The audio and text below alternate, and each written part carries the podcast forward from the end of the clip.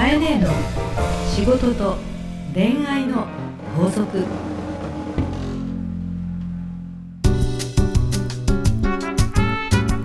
番組ナビゲーターのナグーです。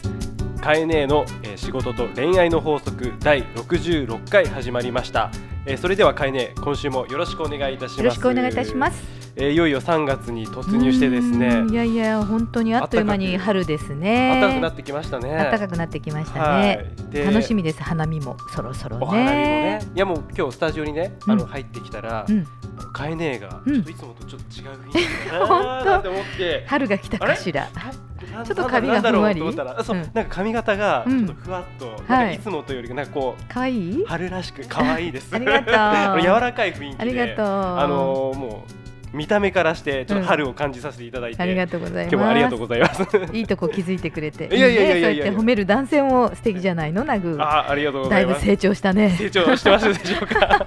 まあ自分もですね、はい少しちょっと髪が伸びてきたんで、今日帽子の形で抑えられてそうですね。あの 何かと便利な、まあ帽子ばっかり被ってるんでね、はいちょっ。とそろそろ自分も髪を切ろうかなと。おー爽やかな男になっていただきたいと思います。ではかえね、はい。よ今月もどうぞよろしくお願いいたします。ろしくお願いいたします。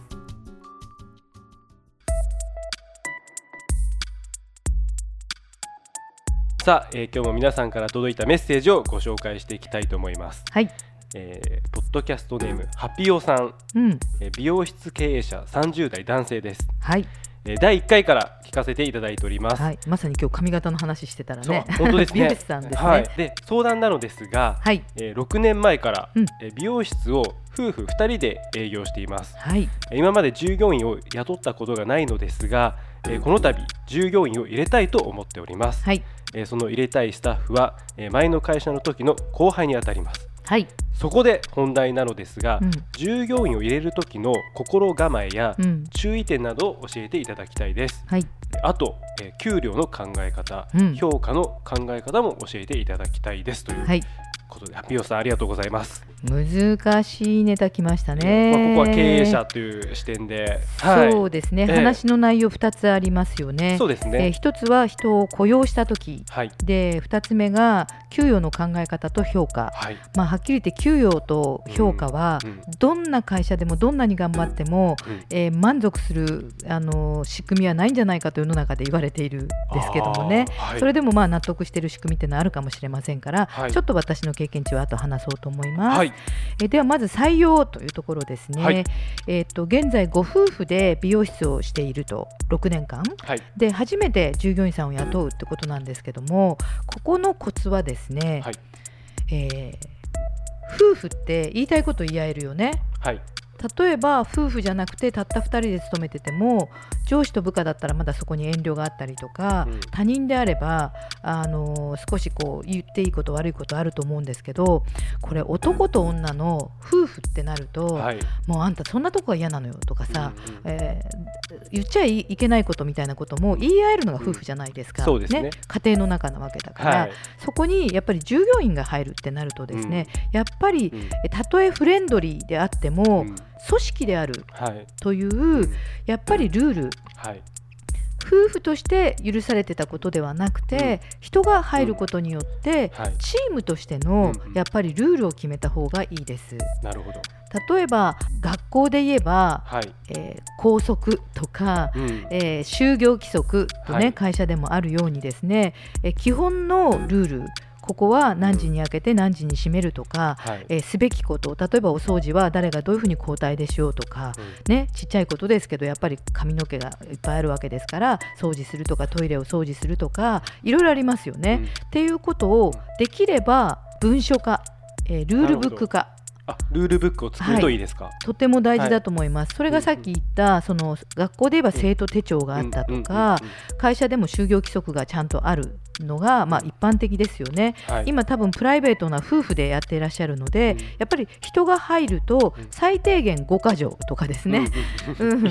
本来そこですべきチームのルール、例えばサッカーにはルールがあってこそのサッカーなわけで、そうですね。うん、そこにルールがなければ勝敗ってつかないわけですよね。はい。っていうふうに人を雇うイコール組織になるうん。ということだから、えーちゃんとしたうん。やっていいこと悪いことのルール決めを最低限していってくくださいということが一番私がお伝えしたいことですね。なるほど。そこが一番、ということですね。すごく大事です。で、はい。このルールがないと、うん。あの割と人って、えこんなことすると思わなかったとか、こういうことってありえないよなとかって、お互いが勝手に思ってしまって、うん。やっぱり人の常識は自分にとっての非常識になったりってことあるんですよね。す。よね。うん、そういうことの食い違いで、うん。だんだんこういい関係が壊れていくことってありますから。うん、まずはそのルールを決めるっていうことが大事です。はい。はい、えー続いてもっと難しいですね、はい。給与の考え方や評価なんですけども、はい。えっとまず初めて人を雇用するという意味では、えーハローワークなどに行かれまして、えー類似したビジネス同業のビジネスの最低賃金と標準賃金うん。できれば最高賃金うん。などを調べておいて、まず調べる。はいまず自分の、えー商売で、えー最低賃金以上、うん絶対払わなきゃいけないと思います。でさらにまあ魅力的な商売にしようと思えば最低賃金よりも高い方がいいわけですよね。そうですねうん。となりますので、えー理想はですね今度評価の考え方ということで、はい。まあ、初めてお一人入れるのにそこまでって思われるかもしれませんが、はい。えーまあ、私はすごく事業をしてきて人をどんどんどんどん入れていくという経験からすると、うん。やっぱりどうやったら上がるどうやったら評価される、うん。どんなことをしたら評価されて、うん。どんなことをしたら評価されないっていうことをまた明文化しておくってことがとても大事ですよね。あ明文化。うん。文章化しておいて、はい。えーお互いにサインをしておくっていうことが大事ですよね。でお互いに納得しとかないと、うん。いつまでたっても上がらないっていうよりも、うん。どうなったら上がるのかとか、うん。ああそうですね。どうなったら上がらないのかうん。ということが例えばそれは必ず毎年上がるじゃなくて、えっと毎年上がらないかもしれないけども、うん。それはどうしてそうなのかうん。っていうことも含めて、それもルールなんですよね。そっかそういうことを考えてらっしゃるんですね。経営者の方っていうのは。でないうんとやっぱり人は納得できないし、うん。不安になるから最初は楽しいけれども、うん。ずーっと給料が同じでいつ上がるんだろうと思う、うん。でも経営者の方はずっと儲からないから、うん。上げたくないって気持ちもありますよね。まあ上げたくても上げられないっていう状況もあるでしょうしね。ありますよね、うん。だから、えっと給なんていうんだろう儲からないっていうのはどういう状態が儲かってない時にはうん。上げられないよということも納得して入っているのか、うん。入ってないのかが大事ってなるんですよね。で、えっとさらに、まあ、カイネの場合はたくさんの商売をしているので、はい。一応経験値としてね、はい。そうは言ってもあの元社員たちが今たくさん会社をしてます。あそうですか。うんはいで、えっとまんじゅう屋やってるものもいれば、はい本当に佃煮屋やってる人もいれば。あのコンビニやってる人もいれば、はああの元社員でパートタイマーで入社して、うんえーその後今、えー、と子供服のお店を6店してるリシュラっていう広島の会社とかですね。あーはい。あのナグーのお子さんが生まれた時はいのお祝いであげたと思うんですけど、えーこれも元社員で、えー近所でパートタイマーで来た方が今は6店舗やってるわけですね。はい。うん、じゃあこういう人たちを今振り返って、うん。えーどうして彼女らがそんな風になったのかって思うと、はい。もう一つはですね、えあの評価の中にうん。実は、えっと、会社の売り上げとえか、うん。えー利益の仕組みをうん。公開で教えてきたんですね。ああカエネが。う。ん、そう。はい。でこれはあの今日のお話で言うと、はい。あのハピオさんにしてくださいということではなく、うん。あの一般的にはそこはグレーで、うん。多くの場合は見せていないうん。ケースが多いんですけど、はい。私の場合は、はい。多くの起業家を生んできたので、はい。えーみんなが頑張ったっていうことを振り返ると、うん。あのより成績を上げたとかよりお客さんを呼んだ人とか、うん。より繁盛店を作った人っていうのは、えっと数字を教えていた。うんあそうなんですね。公開をしていた、はい。それによって、えー給料はここまでは固定だけど、うん。これ以上になったらうんうん。成果給がつく。なるほど。というふうに、あのお客さんが増えると、うん。利益が増えると、うん。給与がちょっとだけ足してもらえるっていう仕組みを、えーとても入れてたんですね。で今振り返るとその方法をした時の、うん。えー人たちは、うん。とても頑張って数字を上げて最終的に代表になっていったりとか地域に戻って事業を始めてる人が多いんですね。うんこれはあのみんなにしてくださいということではなくて、はい。やっぱり人って数字が見えてる方がうん。納得できるし、うん。できれば、うん。あの頑張った分、うん。返ってくるって仕組みの方が、そうですね。やっぱり一緒にお客さんを集めようと。うん。モチベーションもすごい上がりそうますね。そうそう売り上げがないんだよって言われるより、はい。でお前も客ぐらい連れてこいよって言われるより、うんうんやっぱり連れてきたらうん。どうなるんだろう、そうですね、連れてくることによって自分はどうなるんだろうってことがうんやっぱ紐づいている方が人が成長したなっていうのは今思います。なるほど、うん、すごい分かりやすかったです。はい、はい。じゃあハピオさん頑張ってください。まそうですね。まずはね初めてっていうことだから、すね。えー儲かってないとね、ええ。やっぱり給料は出せないわけですから。うんまずじゃあそのルール作りっていうのをですね、まず最初にちょっとしていただければなとはい、はい思いました。ではかいね今週の法則をよろしくお願いいたします。はい、今週の法則は採用はルールと成果で成功する大人のファッションコミュニケーション。講座。大人のファッションコミュニケーション講座。今週はコミュニケーションのプロコミュニケーションコンサルタントの中達也さんにお越しいただいております。よろしくお願いいたします。よろしくお願いしますなんか中さんはい。春らしく花粉症のような。そうです。なんかぐじゅぐじゅして。あら、はい。さすがの中さんも花粉には弱いかい。そうですね。ということで、えーご相談にじゃあ早速あの、はい。よポジティブに行きたいと思いますので、はい。よろしくお願いいたします。ろしくお願いします。鼻水つらい時は言ってね。はい。ありがとうございます。アリさんからです。はい。中さんこんにちは。こんにちは。相談があります。はい。自分嫁さんと喧嘩ばかりしてしまいます。お彼女は何かと細かい性格の A 型で、自分は B 型のせいか。口を聞いてはああじゃないこうじゃないと喧嘩勃発です、うん。もっと仲良くしたいのですが A 型女性とうまくやるアドバイスをお願いしますって。おいおい血液が高すいごいですね。かいね A 型なんだけど中さん何？僕も A 型ですね。あそうなんだ、はい。じゃあ何？アリさんにとって。そうですね、はい。これはもうね気づいた人間が変わるしかないんですけど、うん A 型 B 型っていうのは、まあ、多少あるとは思うんですよ。うん。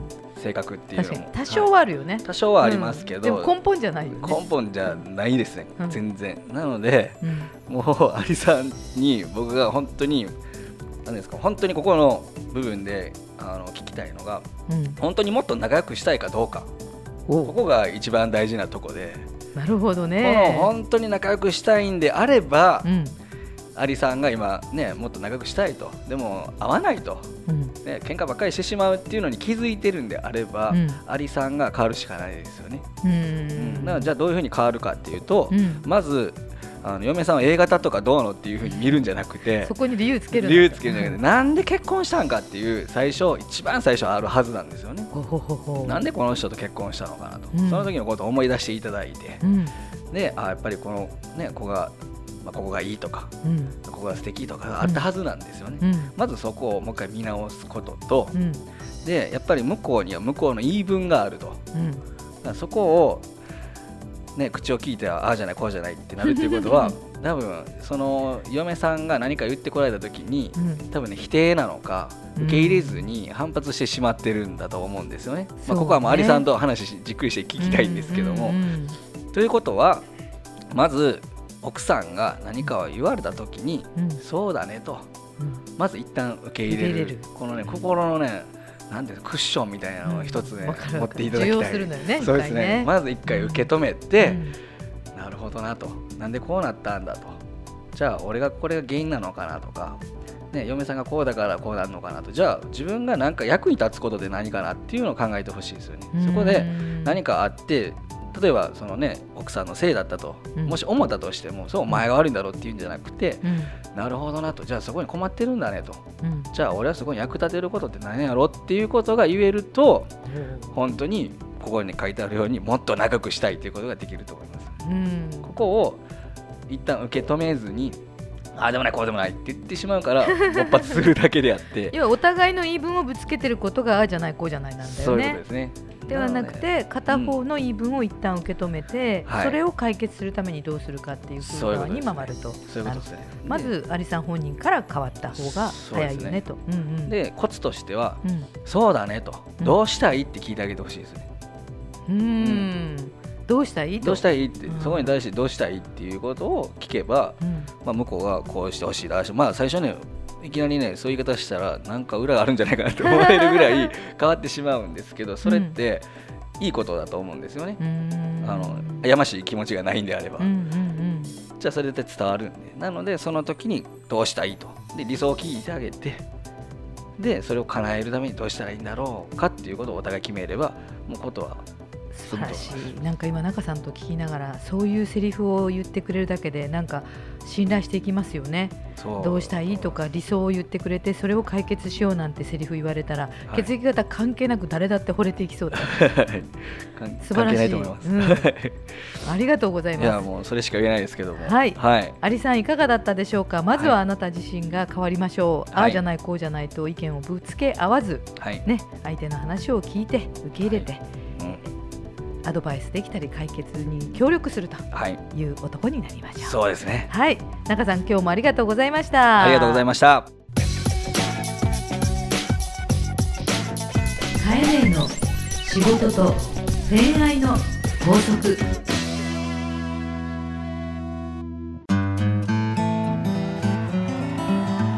番組からリスナー皆様へのプレゼントです。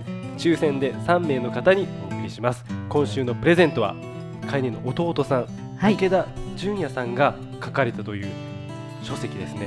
そうですね。体トリセツという。はい、まさに、まあ、ピラティスというのを聞かれたことはある人多いと思うんですけども、えその第一人者だと思っている弟で、はい。えー多分日本では唯一の、唯一の、えー専門ドクター医者です。えーなのでもうプロの方々やスポーツ選手アスリートがたくさん通っているんですけども、東京にはい東京代官山にですね、弟が、はい、えピラティスラボというのを出しているんですが本業は福岡で病院をしていまして、えっと、武田スポーツ栄養クリニックとういう病院ではいここではあのリハビリをしたりとかい。整形外科医としてもお仕事をしてます。んでその弟が出した本で、はい。えー最近のものを一冊はい「えー体トリセツわあ」読みたいですね すごく興味あります。もうネーミングもね弟はいがあの商標を取ってるんですけいど体のうん取扱説明書うん。体トリセツというものを出していますのではい。えこれ一冊ですねね。えー1500円ちょっとするのかな、はい。えー DVD もついてるとあ DVD もそうなんです、これを3名の方にはいあの姉ちゃんが買ってですね皆さんにいいですか？えー PR したいと思いますわかりました。はいありがとうございます。えープレゼントをご希望の方はですね、ハーストーリーのオフィシャルホームページにある番組専用のバナーからアクセスし、えープレゼント名を明記の上お送りください。えー URL は herstory.co.jp herstory.co.jp になります。当選者の発表は商品の発送をもって返させていただきます。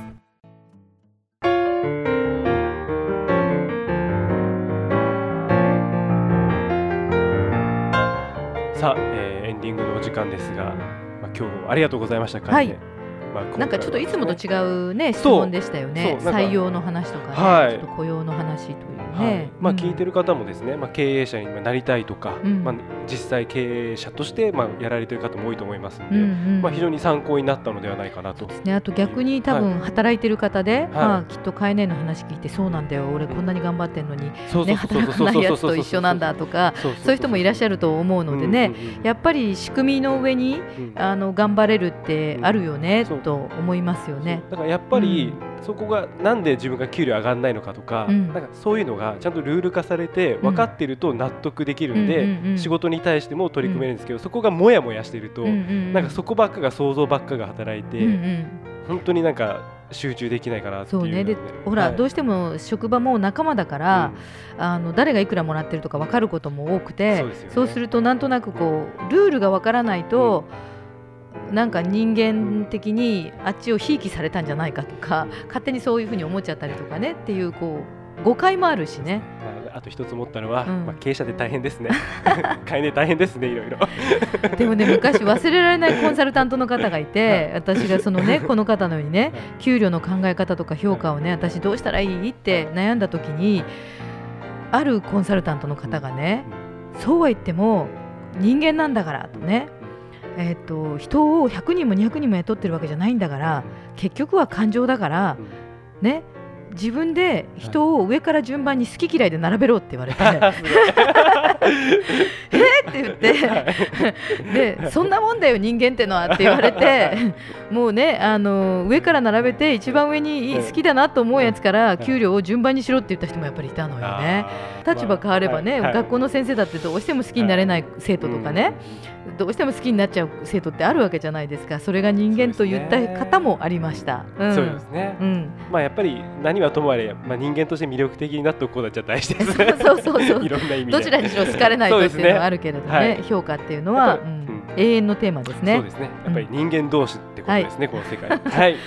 ではですね、皆様から飼い主宛ての悩み相談、えーお待ちしております。またあの大人のファッションコミュニケーション講座へのお便りも、えーどしどしお待ちしております。す、べ、てのお便りはハーストーリーのオフィシャルホームページにある番組専用のバナーからお送りください。URL は herstory.co.jp herstory.co.jp です。それでは飼い主、えー来週もよろしくお願いいたします。はい、よろしくお願いいたします。